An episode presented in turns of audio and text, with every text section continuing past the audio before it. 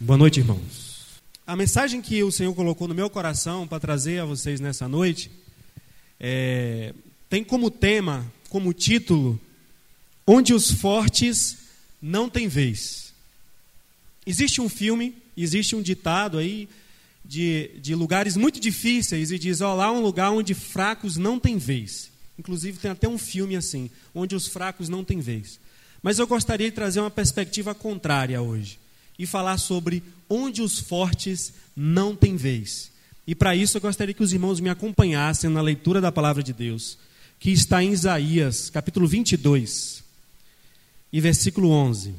Isaías 22, versículo 6 diz assim: Então tomou Elão a aljava com carros de homens e cavaleiros, e Kir descobre os escudos. E será que os teus mais formosos vales se encherão de carros, e os cavaleiros se porão em ordem às portas. E se tirará a cobertura de Judá, e naquele dia olharás para as armas da casa do bosque, e vereis as brechas da cidade de Davi, porquanto são muitas, e ajuntareis as águas do viveiro inferior. Também contareis as casas de Jerusalém, e derribareis as casas para fortalecer os muros. Fizestes também um, um reservatório entre dois muros para as águas do viveiro velho, mas não olhastes para cima, para o que o tinha feito, nem considerastes o que o formou desde a antiguidade. Eu vou repetir o versículo 11: diz: Fizestes também um reservatório entre os dois muros para as águas do viveiro velho, mas não olhastes para cima, para o que o tinha feito, nem considerastes o que o formou desde a antiguidade. Irmãos, nós estamos diante de um texto bíblico que, lido assim isoladamente, não parece fazer sentido algum. Eu sei que a gente leu e os irmãos precisam agora entender o contexto dessa passagem. Nós estamos no livro do profeta Isaías, e o profeta Isaías, usado por Deus, está profetizando a Jerusalém o cerco, o sítio daquela cidade. Vocês sabem que diversas vezes, em alguns momentos, a cidade de Jerusalém foi sitiada e é, algumas vezes destruída e depois reconstruída. Mas o que me chama a atenção nesse versículo é que Isaías, através do Senhor, ele lembra de uma atitude que o povo de Israel teve que parece que não agradou a Deus. Deus se incomodou. Parecia ser uma coisa boa, mas Deus não gostou do que eles fizeram. A cidade antiga, a cidade de Davi, que foi a cidade que foi pensada e idealizada por Deus, ela era uma cidade cercada por vários penhascos. Então essa cidade, ela tinha muitas proteções naturais. Você sabe que é, a coisa mais importante para aquela época era que uma cidade fosse protegida. Por isso que muitas vezes eles construíam grandes muros ao redor da cidade, porque era hábito que os vizinhos, os inimigos entrassem para saquear. Então nenhuma cidade é, deveria ficar completamente desprotegida. Essa era a regra básica para qualquer rei, para qualquer pessoa que fosse administrar uma cidade. Se você perguntasse para um prefeito da época qual a sua prioridade, qual é a sua. É, é, qual é o seu tema de campanha, se ele fosse eleito, né? ele diria: Olha, prometo que eu vou reforçar todas as entradas da cidade. E todo mundo votaria nele. Por quê? Porque era uma preocupação a segurança da cidade. Mas essa cidade antiga tinha um grande problema. Ela até que estava protegida, ao redor, porque os penhascos ajudavam ela a se proteger, ela tinha alguns muros, mas a única fonte de água dessa cidade era a fonte de Gion. E essa fonte ficava a uma distância considerável da cidade. Então, eles tinham um grande problema agora. Eles tinham uma cidade protegida, mas eles tinham um ponto fraco. Qual era o ponto fraco deles? A fonte estava distante. Então, toda vez que essa cidade era sitiada, ou havia algum cerco, alguma coisa que colocasse em risco a cidade, eles tinham um grande sofrimento e uma grande preocupação. Por quê? E agora? Como é que a gente vai fazer com a água? Se a água está distante de nós. A água está na fonte de Gion e essa fonte está distante. Era um ponto fraco. A cidade tinha um ponto fraco. Até que o rei Ezequias, em 2 Reis, capítulo 20, versículo 20, relata isso. Ele teve uma grande ideia. Ele fez uma das maiores obras de engenharia da antiguidade. E o que foi que ele fez? Entre a, a fonte e a cidade, no meio do caminho, ele fez um reservatório, fez um tanque. Esse é o tanque chamado Tanque de Siloé, muito conhecido na Bíblia, que vocês já devem ter ouvido falar sobre ele. Então, tinha a fonte que estava distante, e no meio do caminho tinha a, o tanque de Siloé. E eles construíram, de maneira extraordinária, uma pequena descida, um aqueduto, que fazia com que a água das fontes descesse até esse reservatório. E esse reservatório, então, sim, estava próximo da cidade. Então, eles resolveram com uma solução de engenharia brilhante. E esse reservatório, eu fui pesquisar, ele foi descoberto agora em 1800 e alguma coisa, foi recentemente redescoberto. Ele é chamado o túnel de Ezequias. Porque ele tem a passagem bíblica, mas nunca ninguém tinha encontrado ainda, mas encontraram há uns duzentos e poucos anos atrás. Esse túnel de Ezequias é uma série de, de cavernas, um túnel mesmo, que tem uma inclinação de cerca de 30 centímetros assim descendo, bem calculado, milimetricamente calculado, e fazia com que as fontes de Gion, que era essa fonte que estava distante, viesse descendo até esse grande reservatório, que era o tanque de Siloé. Entendido essa parte, vocês agora estão contextualizados que reservatório era esse. Agora, por que é que Deus, ele não gosta, ele reclama de uma coisa que eles fizeram com esse reservatório? Deus está dizendo a Isaías para que ele diga ao povo: Olha, eu estou insatisfeito com vocês, porque vocês é, desconsideraram quem não olharam para cima e desconsideraram quem foi que fez todas essas coisas. Vocês desconsideravam que no passado, na antiguidade, essa cidade foi pensada por Deus e a fonte também foi pensada por Deus. Vocês quiseram resolver das suas próprias maneiras, das suas próprias formas, uma debilidade, um ponto fraco que tinha sido deixado por Deus. Vocês acreditaram que podiam por si mesmos ficarem protegidos e começaram a construir um muro ao redor desse reservatório e começaram a derrubar algumas casas para reforçar os muros dessa cidade. Mas vocês se esqueceram de uma coisa muito importante: que quem protegia essa cidade não eram os muros da cidade. É aqui que eu quero chegar. Onde os fortes não têm vez por que é que no relacionamento com Deus, você ser uma pessoa autossuficiente, completamente forte, você ser uma pessoa que tem muralhas, que é imbatível, nunca funciona? Por que é que no relacionamento com Deus, você ser uma pessoa perfeita, sem defeitos, sem nenhuma falha, sem nenhum ponto fraco, não leva você a lugar algum? Porque Deus criou o homem para ter com ele uma relação de dependência, de proteção, provisão e de perdão. E é sobre essas três coisas que eu quero falar nessa noite. A dependência de Deus para a nossa proteção, para a nossa provisão e para o nosso perdão e reconciliação com Ele.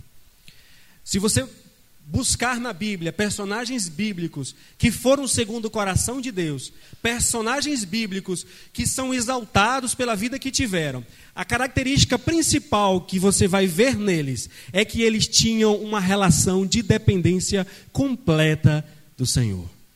Eles não tinham uma cidade completamente fortificada, eles dependiam de Deus. E na profecia a Isaías, Deus está dizendo ao povo: olha, vocês acharam que por causa dos muros que vocês construíram, agora vocês seriam autossuficientes, que agora vocês mesmos se mandariam e que vocês não precisavam mais de Deus, não precisam de mais nada. Mas eu digo a vocês: as pedras que vocês aumentaram não vão adiantar de nada, elas vão ser todas destruídas, porque antes de fazer isso, vocês não consideraram qual era o plano de Deus para essa cidade.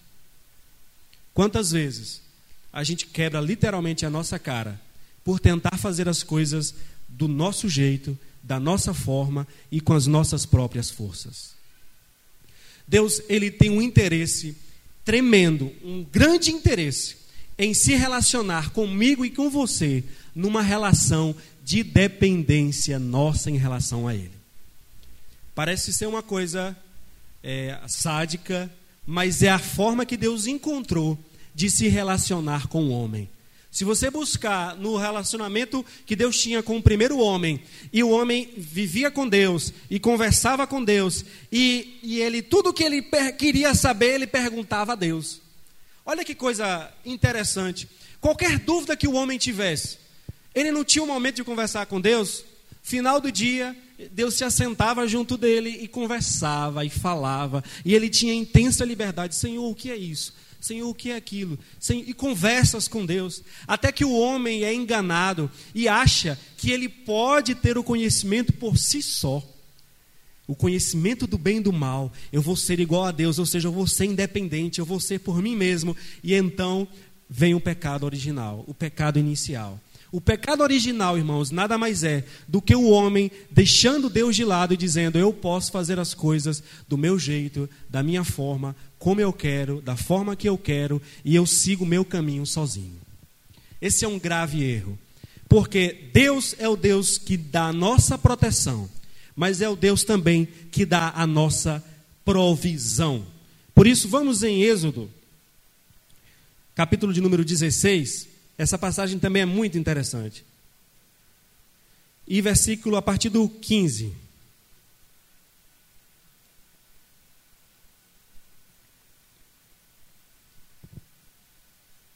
Êxodo 16 e 15.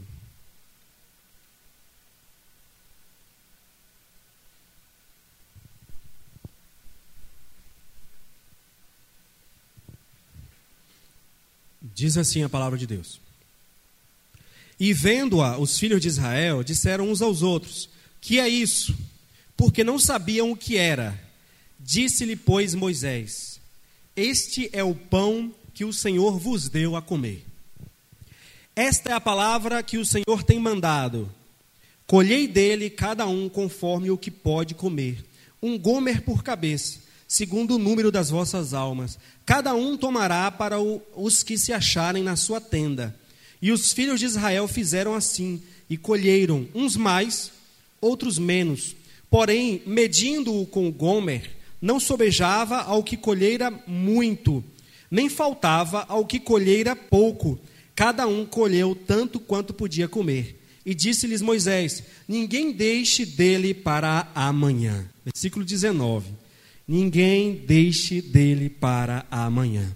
Povo de Israel, cativo no Egito, não conhecia a Deus, não tinha um relacionamento com Deus, só de ouvir falar. Então era um povo ainda que não sabia como é que Deus se comportava, não sabia como se relacionar com Deus.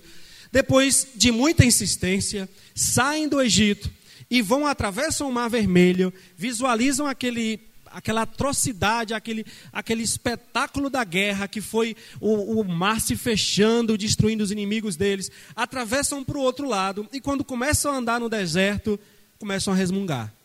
Diz: Ó oh, Moisés, que mau negócio você nos colocou, que péssimo negócio. Sabe por quê?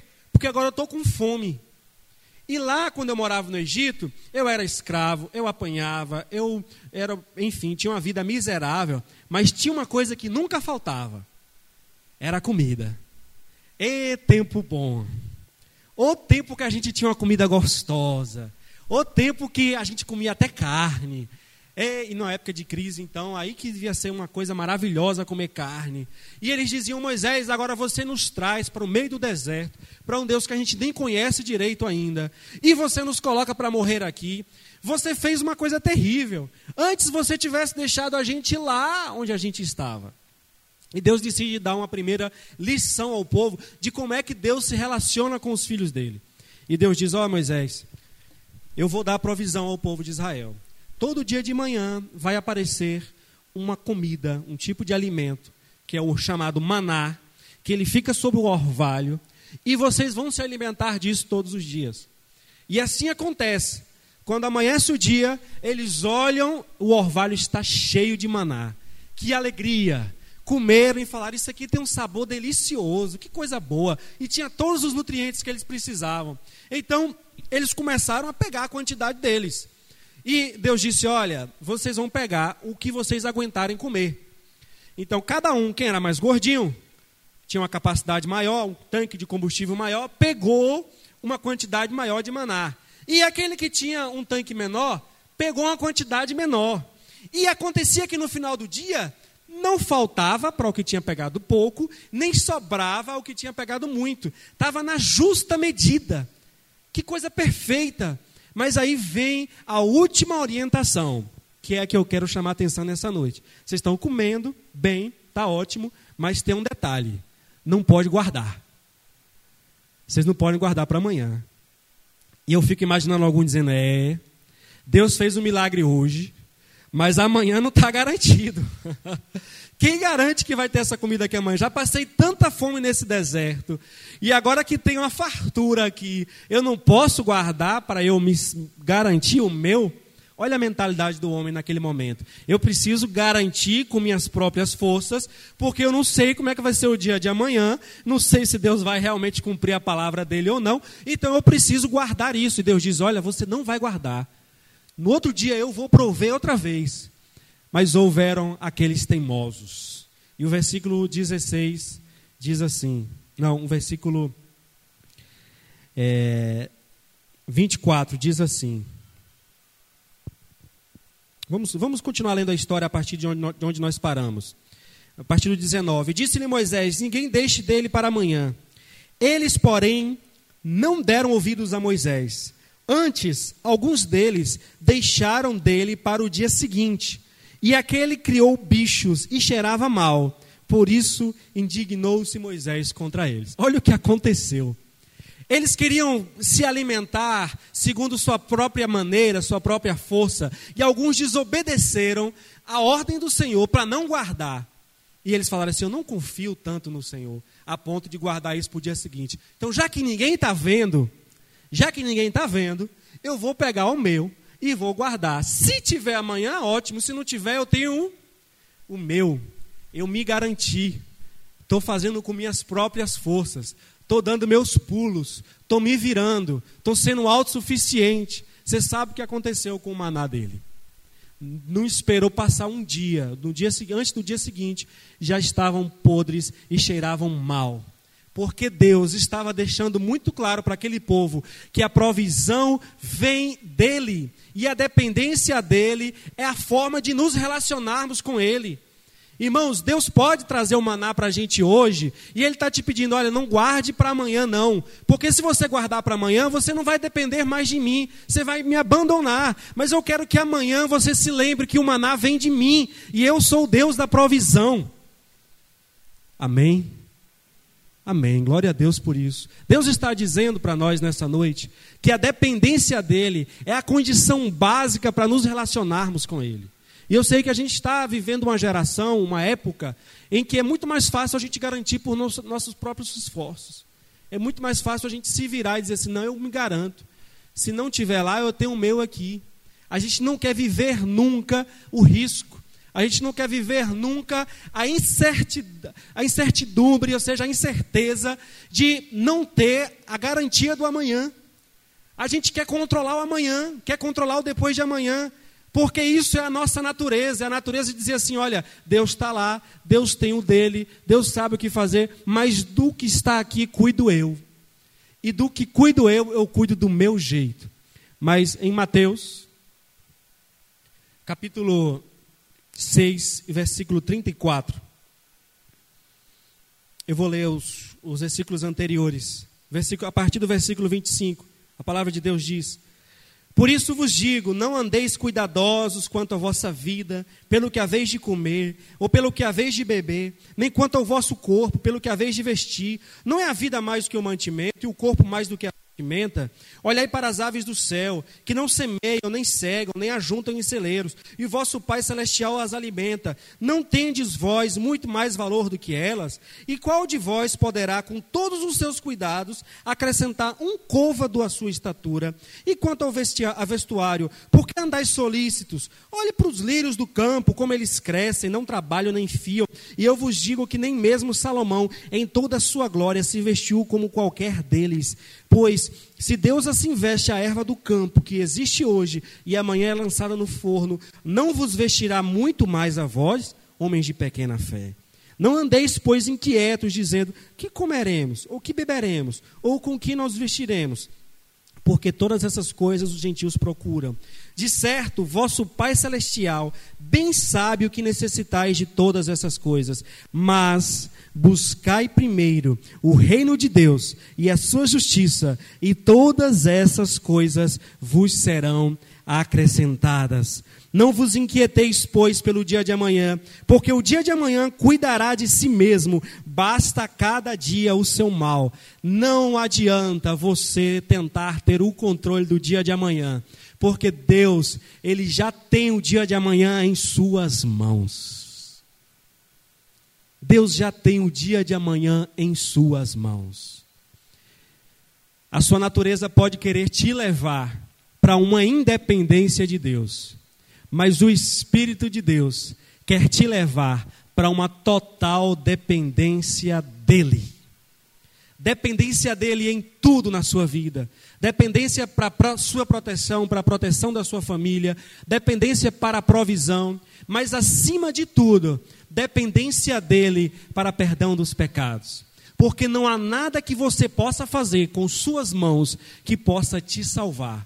A salvação é pela graça. E Deus quer pessoas que sejam so, dependentes espiritualmente dele, porque no momento que a gente se sente o dono de nós mesmos, a gente já caminhou por um caminho equivocado. Paulo entendeu isso. Paulo queria ser um, um apóstolo perfeito. Paulo queria ser um super apóstolo. E ele estava caminhando para isso. Ele havia feito maravilhas através do nome de Jesus, milagres, curas. Um excelente missionário porque ele evangelizou grande parte daquela região, foi até a Ásia, foi para a Grécia. Então ele tinha um currículo invejável. Ele tinha boa formação, tinha sido chamado pessoalmente pelo próprio Jesus no caminho de Damasco. Ele tinha um currículo perfeito. E ele, mais do que isso, começou a ter revelações extraordinárias. Revelações que escandalizariam outros homens. Ele estava tão próximo do auge tão perto do auge, tão perto de falar assim, agora ele é o super apóstolo. Se fosse hoje, seria um super papa, um super pastor, um super alguém. Ele estava próximo disso. Mas aí é que vem a palavra de Deus para ele. E ele relata isso em 2 Coríntios 12 e 10. E ele diz: Olha, eu descobri que eu não sou tão forte quanto eu, quanto eu achei que seria, que eu sou fraco. Mas eu aprendi a gloriar-me nessas fraquezas. Porque eu descobri um grande mistério. Qual é o mistério? Que quando eu sou fraco, aí é que eu sou forte. Porque se eu penso que sou forte, eu sou fraco. Mas no momento em que eu sou fraco, eu recorro a Deus. Eu sou dependente de Deus. E é aí que eu me torno forte. A palavra de Deus nos quer, entendendo que a nossa fraqueza deve revelar o poder de Deus sobre as nossas vidas. A nossa fraqueza tem um objetivo. Deus não fez ninguém sem fraquezas. Deus não fez ninguém perfeito, ninguém sem falhas, ninguém sem uma, uma fonte que está distante, ninguém sem essa vulnerabilidade, por um motivo muito especial, porque Ele quer que o poder dele, que a provisão dele, que a proteção dele se revele a partir da sua fraqueza. Comece a olhar para a sua fraqueza, para o seu ponto fraco, como uma oportunidade para revelar a glória de Deus. Sabe o que isso significa? É as pessoas olharem para você e falar assim: rapaz, aquele cabra, mesmo sendo quem ele é, olha a misericórdia de Deus na vida dele. Então não é com ele, é Deus. Então aí a gente some, a gente diminui, e quem aparece, quem, quem é o protagonista é Deus. E Paulo descobre isso, e ele fala lá em 2 Coríntios 12 e 10, ele diz: pelo que sinto prazer nas fraquezas, nas injúrias, nas necessidades, nas perseguições, nas angústias, por amor de Cristo, porque quando estou fraco, então é que eu estou forte. Antes disso, ele diz: Ó, oh, em verdade, não convém gloriar-me, mas passarei as visões e as revelações do Senhor. Aí ele começa a falar do espinho da carne. Ele foi arrebatado ao paraíso, ouviu palavras inefáveis, coisas que ao homem nem é lícito falar. Ele estava no nível, irmãos, super, hiper, mega blaster de apóstolo. Ele estava na intimidade de qualquer um de nós, acima de qualquer um outro naquela época. Paulo estava assim, um pé de ser um santo vivo.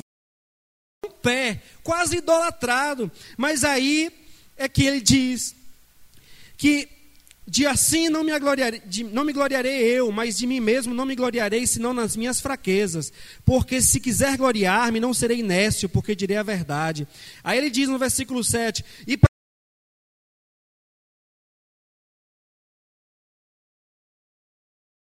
espinho na carne, a saber, um mensageiro de Satanás, para me esbofetear todos os dias, a fim de não me exaltar. Como dizendo assim, Paulo, acorda você não é isso tudo que você pensa que é. Toda vez que ele começa a. Paulo, acorda. Você não é isso que você pensa que é. Você depende de Deus. E ele disse que orou o Senhor três vezes disse: Senhor, irmão, você acha que a oração de Paulo tinha algum efeito? Eu acho que tinha. A oração dele tinha algum efeito. Mas ele orou ao Senhor e disse: Senhor, tira isso de mim. Deus disse: Não. Ele disse de novo: Senhor, tira isso de mim. Ele disse: Não. E a terceira vez ele insistiu: Senhor, tira isso de mim. Ele disse: Não vou tirar. Sabe por quê, Paulo? Para você entender sempre que a minha graça, ela te basta. Você não precisa ser super-homem, porque é na sua fraqueza que eu vou operar grandes coisas. Eu digo a você nessa noite: você não precisa ser esse super-homem. Você não precisa estar abatido porque tem fragilidades, porque tem lutas que ainda não conseguiu vencer. Você não precisa estar abatido e estar desanimado ou abandonando a fé, porque há uma luta na sua vida que você não consegue vencer de hipótese nenhuma que é aquilo que falta, que Senhor, por que, eu não me livro disso? Eu, sem isso aqui eu ficaria perfeito. Mas Deus está te dizendo nessa noite que a graça dele te basta e que o poder dele se aperfeiçoa é na sua fraqueza. Talvez você enfrente essa luta, seja com seu esposo, com seu filho, ou com alguém próximo, ou com você mesmo, o resto da sua vida.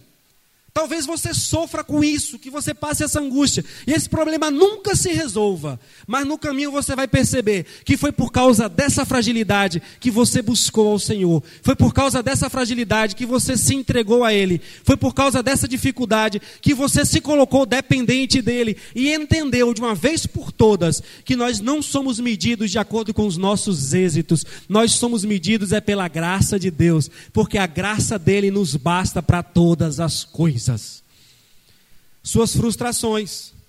Não sei que frustrações você possa ter passado. Talvez você possa ter um currículo de vida e fale assim: esse aqui não é o melhor currículo de todos. Tem várias manchas. E você pensa: meu Deus, o que, é que eu faço com isso? Queria tanto ser um cara limpo, perfeito, inoxidável. E Deus diz: olha, sabe essa sua fraqueza, sabe essa sua luta. Eu quero usar isso para mostrar a minha glória na sua vida. Não há nada que você possa fazer que possa, por suas próprias mãos, te colocar nos céus. Não há nada que você possa fazer que possa, por suas próprias obras, perdoar os seus próprios pecados. Essa é a maior das dependências que nós temos de Deus. Porque a gente não pode nem pagar de volta. A gente não pode nem pagar uma parte. É uma dívida impagável nós somos perdoados e somos dependentes dele e nós não podemos pagar de volta. O mínimo que a gente pode fazer é viver como ele mandou viver, mas pagar é impossível, não conseguiríamos. Essa é a maior de todas as dependências. Eu sei que nós somos dependentes de Deus para nossa proteção, para a provisão, para o emprego, para o sustento da sua família. Tudo isso Deus pode prover a você. Mas nunca se esqueça que a principal provisão é a provisão da salvação.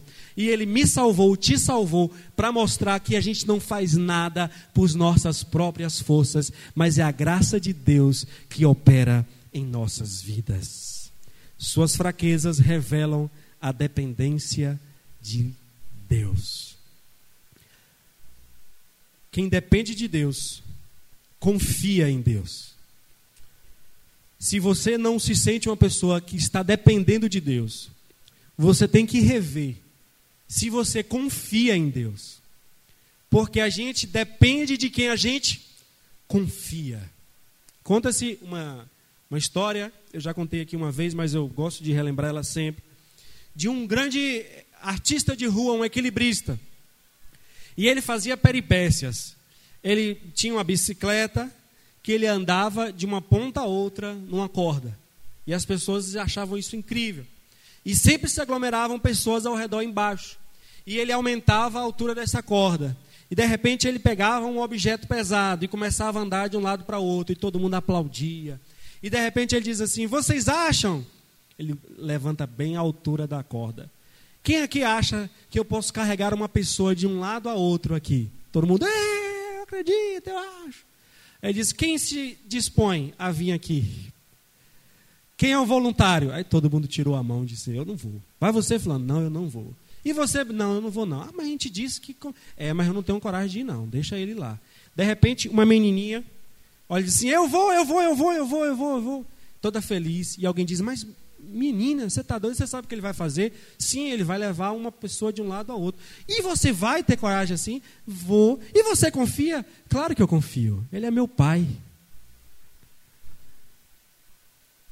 ela confiava porque ela conhecia o pai dela.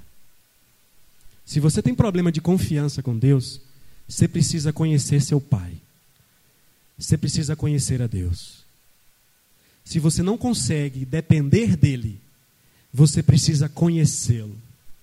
Porque ele é o Deus da provisão. Ele é o Deus da proteção. E Ele é o Deus que opera maravilhas em nossas vidas através da Sua graça e misericórdia. Eu te convido nessa noite a entregar a sua vida a Ele, a entregar os seus problemas, a entregar as suas mãos e a entregar as suas preocupações. Sabe aquilo que você não tem controle, que você não está conseguindo resolver, que você não vê solução?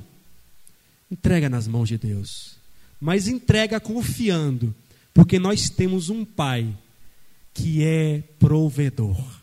E quando nós dependemos dele, nós nos colocamos nessa relação de dependência, ele nunca falha. Amém? Glória a Deus por essa palavra.